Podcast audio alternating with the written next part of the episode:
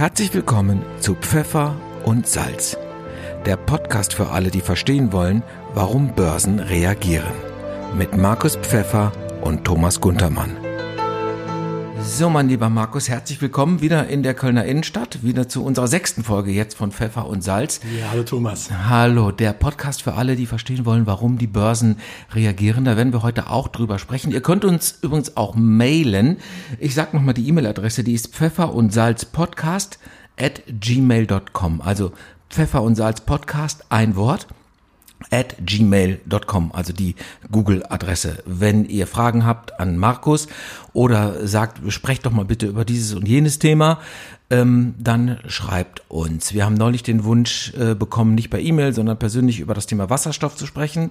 Das äh, werden wir in absehbarer Zeit angehen, Markus. Ja, nächste Runde, oder? Ja, können wir, können wir machen. Die letzte Folge haben wir ähm, natürlich auch über das Börsengeschehen gesprochen und wir haben über Crash-Propheten gesprochen. Ich fasse noch mal kurz zusammen. Deine These war, äh, die Analyse, erstmal das, was die Crash-Propheten annehmen, wie sie die, die Dinge lesen, ist erstmal gar nicht falsch. Die Schlussfolgerungen, die sie daraus ziehen, sind die falschen. Also wir laufen nicht in einen Systemcrash hinein, deiner Ansicht nach. Kein Systemcrash, keine Hyperinflation. Und auch keine überbordende Inflation, weil man ja immer sagt, je höher die Geldmenge, äh, desto schneller kommt die Inflation. Aber das ist eine Rechnung, die, wenn man alle Parameter zusammenzählt, so einfach gar nicht mehr gilt. Ja, also die, die äh, auch Bundesbank bzw. EZB spricht ja auch von Immunisierung dieser ausufernden Geldmenge.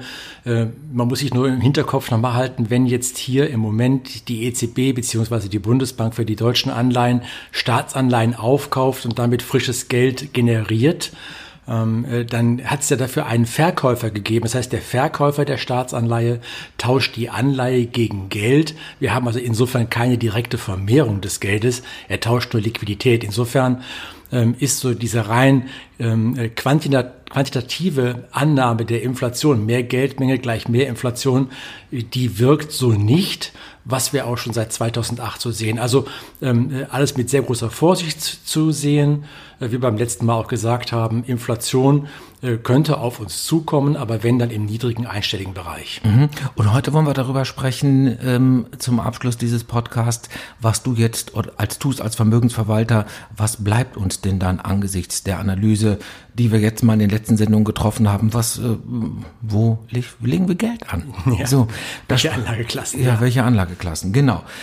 Ähm, warum haben die Börsen reagiert, Markus? Wie ist der Stand? Wir haben heute, ich sag mal das Datum, den 20. Äh, Juli, äh, durchaus ein interessantes Datum. Als du reinkamst, hast du direkt zu mir gesagt, ja, und da gucken wir mal, äh, wie das da in der EU, wie die sich einigen, ob die sich einigen. Da geht's ja darum, um die europäischen Hilfsfonds und äh, wie das politisch äh, gehandhabt wird. Da gibt's, das war zu erwarten, ganz unterschiedliche Meinungen. Ne? Ja. Also, also ja, also das ist das ist das Ereignis. Ähm vielleicht in den Medien so ein bisschen ähm, äh, nicht allzu sehr oder nicht mit dem gebührenden äh, Anteil im Vordergrund stehend, ähm, ist das aber wirklich eine ganz relevante äh, Sache, denn äh, wenn die sich heute einigen sollten, äh, unsere alte These von vor zwei Runden, die wir gehabt haben, dann gibt das auch der politischen Stabilität in der, äh, äh in der Währungsunion nochmal eine neue Dynamik.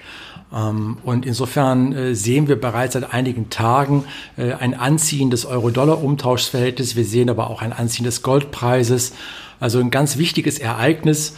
Ähm, wenn das jetzt heute nicht klappen sollte äh, und eher, sagen wir mal, aufgrund der Holländer oder der Österreicher ähm, dann sogar platzen sollte, wovon ich jetzt mal nicht ausgehe. Aber wenn das passieren sollte, könnte das mit Sicherheit auch oder könnte das sicherlich auch zu einem ähm, nochmal Gewinnmitnahmenphase an den Märkten führen. Also da müsste man sich darauf vorbereiten. Wie ist im Augenblick ruhig? Du sagst, sprichst immer von einer Seitwärtsbewegung. Das bedeutet konkret, es bleibt mehr oder minder, wie es ist, mit geringen ja, also Schwankungen. Wir, wir, wir, sind das jetzt seit zwei, drei Wochen in dieser etwas größeren Seitwärtsbewegung, auch äh, jetzt heute wieder mal in der Richtung 13.000 unterwegs, seit den letzten oder in der letzten zwei Wochen irgendwas um die zwei, zweieinhalb Prozent angestiegen gestiegen per Saldo, aber alles in dieser großen Seitwärtsbewegung. Diese 13.000 ist jetzt natürlich auch so eine Big Figure. Da gucken jetzt alle drauf. Wenn das jetzt heute Nachmittag klappen sollte oder heute Abend ähm, äh, mit einer Einigung, äh, könnte das durchaus auch ein Punkt sein, wo der Markt dann mal mit äh, etwas mehr Schwung über die 13.000 geht und das könnte neue Impulse setzen. Also eine sehr interessante äh, Situation im Moment. Ich möchte nur noch mal zum Verständnis, diese 13.000 ist der Wert, auf DAX, dem die Kurse ja. waren, ja, der DAX-Wert, bevor die Corona-Probleme losgingen. Ja, das, ist noch ein bisschen, das sind noch ein paar hundert Punkte höher, aber per Saldo sind wir in dieser Gegend jetzt. Okay, ja. okay, okay. Also, ähm, ich weiß nicht, ob man die Autos jetzt gehört hat, aber das ist in der Innenstadt von Köln passiert. Gehört dazu. Ähm, so, es gibt in den USA ja eigentlich furchtbare Neuigkeiten, äh, wenn man mal guckt, die Neuinfektionen mit Corona. Das ja. heißt, äh, Trump wie alle anderen Länder, die von Populisten, und ich bezeichne ihn jetzt einfach mal als einen solchen, regiert werden, haben die Lage nicht im Griff. Und das wirkt sich aus. Wie wirkt sich das aus in den USA? Ja, also ähm, über 69.000 Neuinfizierte jetzt hier vor ein paar Tagen. Ähm, die Zahlen stagnieren so ein wenig auf diesem sehr, sehr hohen Niveau. Ähm, das ist schon sehr beunruhigend und in, in letzter Konsequenz war das auch jetzt in dieser Seitwärtsphase äh, für so ein zwei, drei Tages-Event auch mal wieder für kleinere Gewinnmitnahmen anders, nämlich dieser Teil-Shutdown, den wir in Kalifornien jetzt mitbekommen haben. Mhm. Ähm, also man sieht, die Amerikaner oder das USA hat diese erste Welle nie richtig abschließen können und ist eher in einer neuen Dynamik. Ob man daraus eine zweite Welle ableitet, ist ein anderes Paar Schuh. Ähm, ich hoffe jetzt sehr, dass in den nächsten Tagen oder in den nächsten ein, zwei Wochen äh, wir da eine gewisse Beruhigung in dieser Zunahme der Dynamik sehen, ähm, so dass sich das Thema da hätten wir so ein wenig abflachen könnte. Aber wollen wir auch mal zu positiven Dingen gucken? In Italien gibt es sehr, sehr gute Neuigkeiten. Neuigkeiten, die eigentlich niemand auf dem Schirm hatte in diesem Maße, ja. oder? Ja, ja, wir hatten die Industrieproduktion, die war jetzt hier mit plus 42 Prozent überraschend hoch angestiegen, prozentual. Äh, erwartet waren 23 Prozent, 42 kamen, also ein deutliches Lebenszeichen. Ähm, sehr, sehr erfreulich. Also man sieht, es ist noch nicht aller Tage Abend in Italien. Aber ähm, wie, wie kann das sein, dass das keiner vorhersehen kann, dass das so ist? Was ist da ja, passiert? Was meine, glaubst man du? Muss, man muss im Hinterkopf halten. Also es waren ja äh, positive Zahlen, also prozentuale Zahlen erwartet. Aber äh, das ist natürlich auch ein enormer Basiseffekt, den wir jetzt haben. Also dieser Absturz, den wir erlebt haben, der war so enorm, äh, dass dann da auch die Zuwachsraten dann manchmal auch sehr überraschende Größenordnungen annehmen können. Ich würde es jetzt nicht überinterpretieren. Es ist ein sehr, sehr schönes Zeichen. Es zeigt, dass sich hier auch eine Erholung in der italienischen Wirtschaft abspiegelt, so wie wir sie jetzt auch in den anderen Volkswirtschaften gesehen haben. Allen voran ganz, ganz früh auch China. Äh, wo wir die ersten, sagen wir mal, äh, Wiederbelebungszeichen da gesehen haben.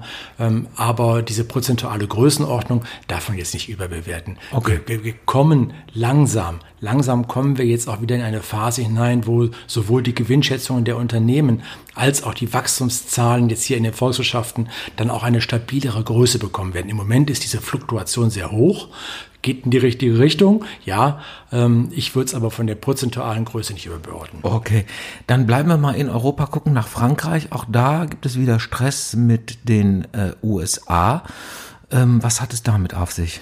Ja, also es ist das alte Thema, was wir jetzt auch öfters aufgegriffen haben. Trump ähm, äh, in diesem jetzt ja Vorwahlkampf, in dem er sich befindet und äh, auch unter dem Eindruck dieser schlechten Umfrageergebnisse aus seiner Perspektive ähm, äh, ist natürlich jetzt auch äh, um sich am Beißen und am Kratzen. Wir hatten ja ähm, in, in Frankreich, ähm, äh, Hintergrund ist diese Digitalsteuer.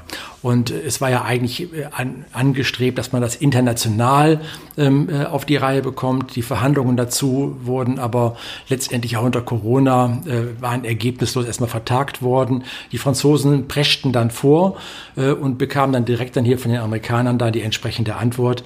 Also in letzter Konsequenz Konsequenz äh, reden wir hier äh, von circa 25 Prozent auf 1,3 Milliarden äh, US-Dollar, also eine große, ähm, also eine großer Event, allerdings für 180 Tage ausgesetzt.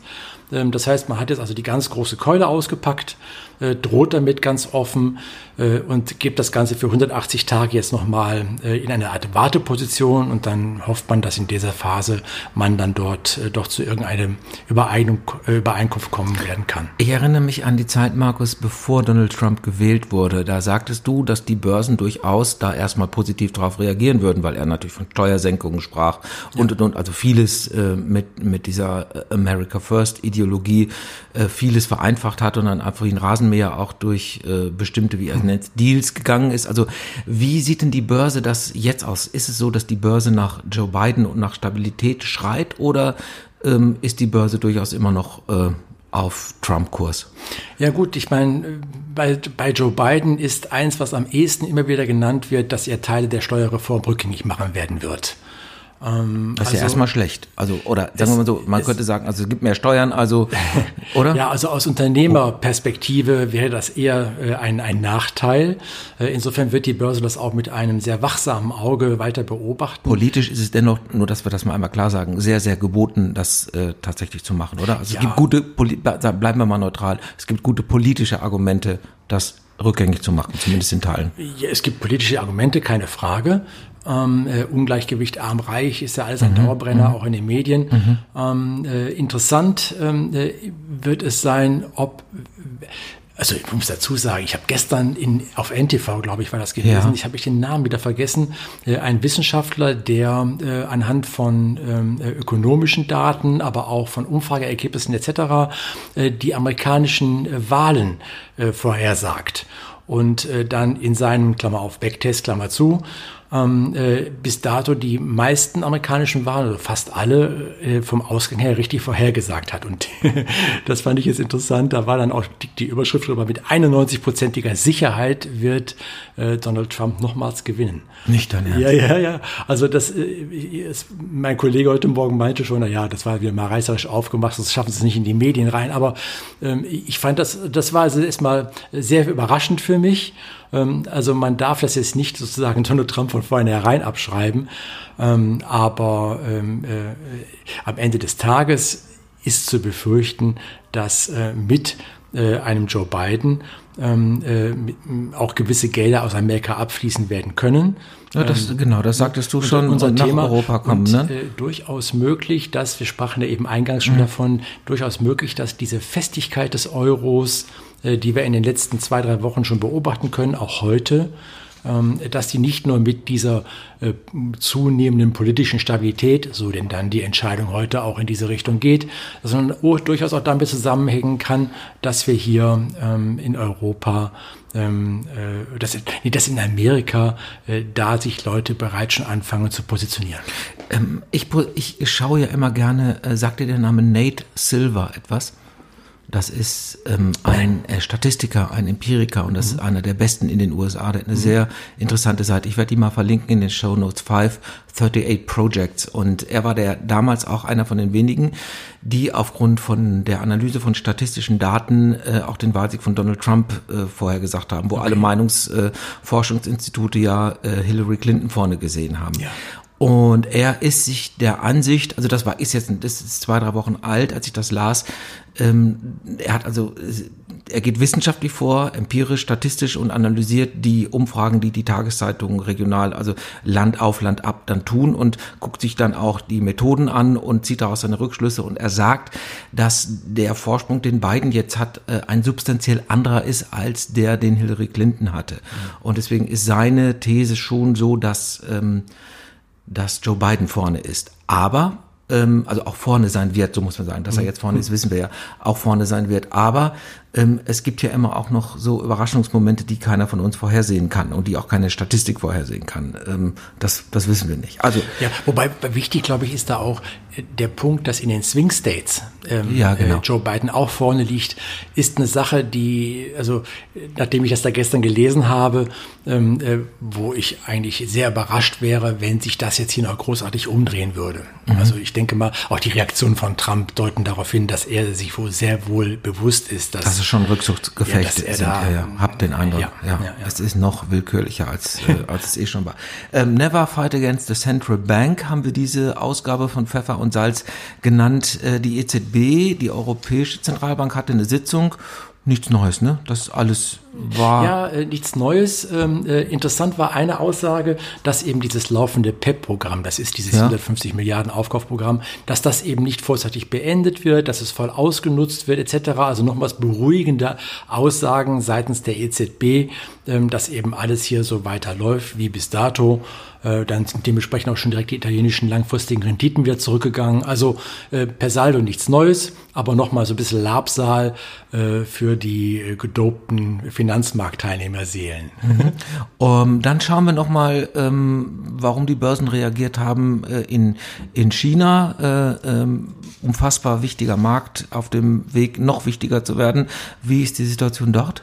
Ja gut, also wir haben jetzt hier aus Amerika äh, jetzt auch die Nachrichten bekommen, dass ab August, meine ich, ist das, äh, dürfen US-Behörden äh, keine Geschäfte mehr mit bestimmten Unternehmen aus China machen.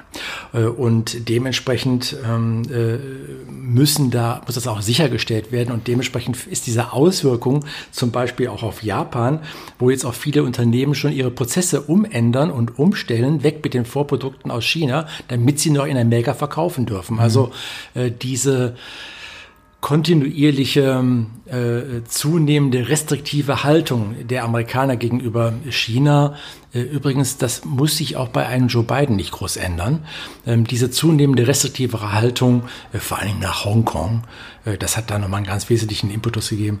Diese zunehmende Restriktivität, die wird immer weiter ausgebaut. Also ähm, äh ist ja auch eine interessante Frage mit Hongkong. Also jetzt, jetzt, und so wie wir sozialisiert sind, würden wir natürlich sagen, auch vor dem Hintergrund der Geschichte von Hongkong, das geht, das geht ja gar nicht. Aber man kann natürlich jetzt nicht, und deswegen merkt man auch, wie vorsichtig die Äußerungen auch äh, deutscher Politiker sind, mhm. äh, auch gerade aus dem Auswärtigen Amt. Also äh, sehr behutsam, sehr bedächtig, aber schon auch immer mit dem Kritik, dass das natürlich alles nicht so äh, gern gesehen ist. Und man kann natürlich jetzt nicht alles abbrechen. Das ist äh, wahrscheinlich auch ja, klar, aber. Also da sind die Amerikaner natürlich in einer besseren, in Anführungsstrichen, Position. Ja, Europa ist da halt eben äußerst vorsichtig. Nicht? Mhm. Ein großer Absatzmarkt wie China, da ist man natürlich vorsichtig. Ne?